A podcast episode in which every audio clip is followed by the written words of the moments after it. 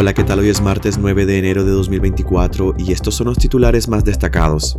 España otorga asilo político a 837 nicaragüenses y aumentan las solicitudes en 2023. La dictadura utiliza las cámaras de videovigilancia en Managua para reforzar el estado policial. La Universidad Casimiro Sotelo en apuros para llenar cupos.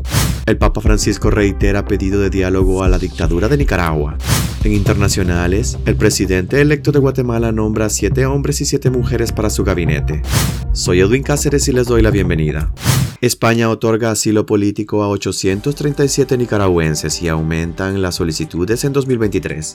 España otorgó protección internacional a 837 nicaragüenses en 2023, lo que representa un aumento del 81% en resoluciones favorables respecto a 2022, cuando fueron aprobadas 461 peticiones de asilo, según datos de la Oficina de Asilo y Refugio del Ministerio del Interior. La cantidad de asilos aprobados a nicaragüenses aumenta a 3.080 desde inicio de la crisis desatada por la represión del régimen de Daniel Ortega en 2018. Los casos aprobados y analizados repuntaron en el último trimestre del año, ya que entre enero y septiembre de 2023 habían 371 asilos aprobados. En total, España recibió 2.759 solicitudes de asilo de nicaragüenses, lo que representa un aumento del 30% respecto a 2022, cuando se recibieron 2.118 peticiones. Los datos, aunque evidencian el aumento de la migración, son un subregistro, puesto que hay personas que llegan y no han logrado procesar su solicitud debido a la sobrecarga de trabajo en las oficinas de extranjería. Desde el inicio de la crisis sociopolítica en el año 2018, las oficinas de extranjería en España han recibido un total de 19.848 peticiones de asilo de nicaragüenses. El beneficio de asilo político en España permite a las personas que lo reciben obtener residencia y permiso de trabajo permanente y la expedición de nuevos documentos de viaje.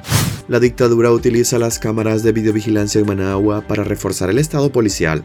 La instalación de cámaras en diversos puntos de Managua podría ser considerado como una medida para aumentar la seguridad ciudadana, pero en Nicaragua, el régimen de Daniel Ortega las está utilizando como un arma para aumentar el control y la vigilancia de los ciudadanos que intenten manifestarse en cualquier punto de la capital. Estos son los pasos de avance que tiene este estado policíaco, porque los Ortega Murillo desconfían de su propia sombra, advierte la guerrillera y expresa política Dora María Telles. Otro punto que cuestiona Telles es la falta de transparencia en la adjudicación de los contratos para la compra de dichos aparatos. En junio del año pasado, la alcaldesa de Managua, Reina Rueda, le adjudicó un contrato de 4.4 millones de dólares a una empresa llamada Vigo Tecnología e Ingeniería SA, la cual pocos o nadie conoce en Nicaragua. Una investigación de Despacho 505 reveló que dicha empresa está conectada a Edgar Danilo Avendaño Barrios, un ingeniero nicaragüense desconocido que tiene vínculos con una transnacional radicada en Singapur. Por su parte, el expreso político Medardo Mairena señala que con la instalación de las cámaras, la dictadura de Nicaragua avanza en su afán de controlar a la sociedad nicaragüense, espiando todas las actividades de los ciudadanos sin respetar los derechos a la privacidad y aprovechan las inversiones para hacerse más ricos con empresas de maletín. Juan Diego Barberena, abogado y opositor al régimen de los Ortega Murillo, cuestionó la instalación de las cámaras de vigilancia, debido a que se violenta el derecho a las personas a circular libremente y de realizar actividades de protesta ciudadana.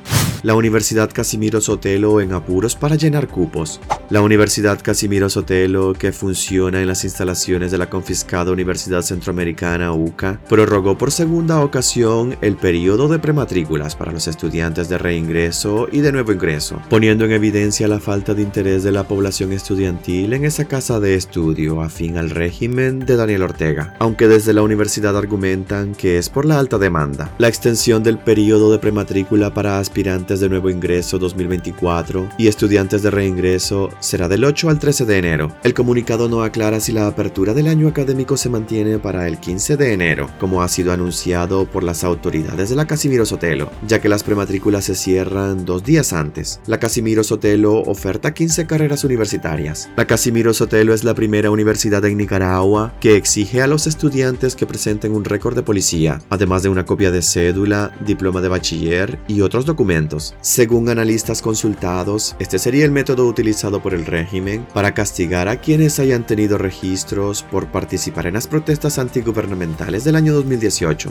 El Papa Francisco reitera pedido de diálogo a la dictadura de Nicaragua. El Papa Francisco reiteró este lunes su profunda preocupación por la prolongación de la crisis en Nicaragua y las consecuencias nefastas que esta tiene para toda la sociedad, en particular para la Iglesia Católica, dijo en alusión al encarcelamiento masivo de sacerdotes. Sigue siendo preocupante también la situación de Nicaragua. Es una crisis que se prolonga desde hace tiempo con dolorosas consecuencias para toda la sociedad nicaragüense, en particular para la Iglesia Católica, expresó Francisco en su tradicional discurso de comienzos de año ante el cuerpo diplomático acreditado ante la Santa Sede. Como salida, el Papa volvió a llamar al diálogo político a la dictadura de Daniel Ortega, que desde la víspera de Navidad desata una ola de arrestos de religiosos sin informar de su situación. Es la segunda vez en este inicio de año que el Papa incluye a Nicaragua entre los temas de especial gravedad para la Iglesia que ocurren en el mundo. El primero de enero de 2024, el pontífice se mostró preocupado por el encarcelamiento de obispos y sacerdotes en el país y trasladó su cercanía a sus familiares y a toda la iglesia.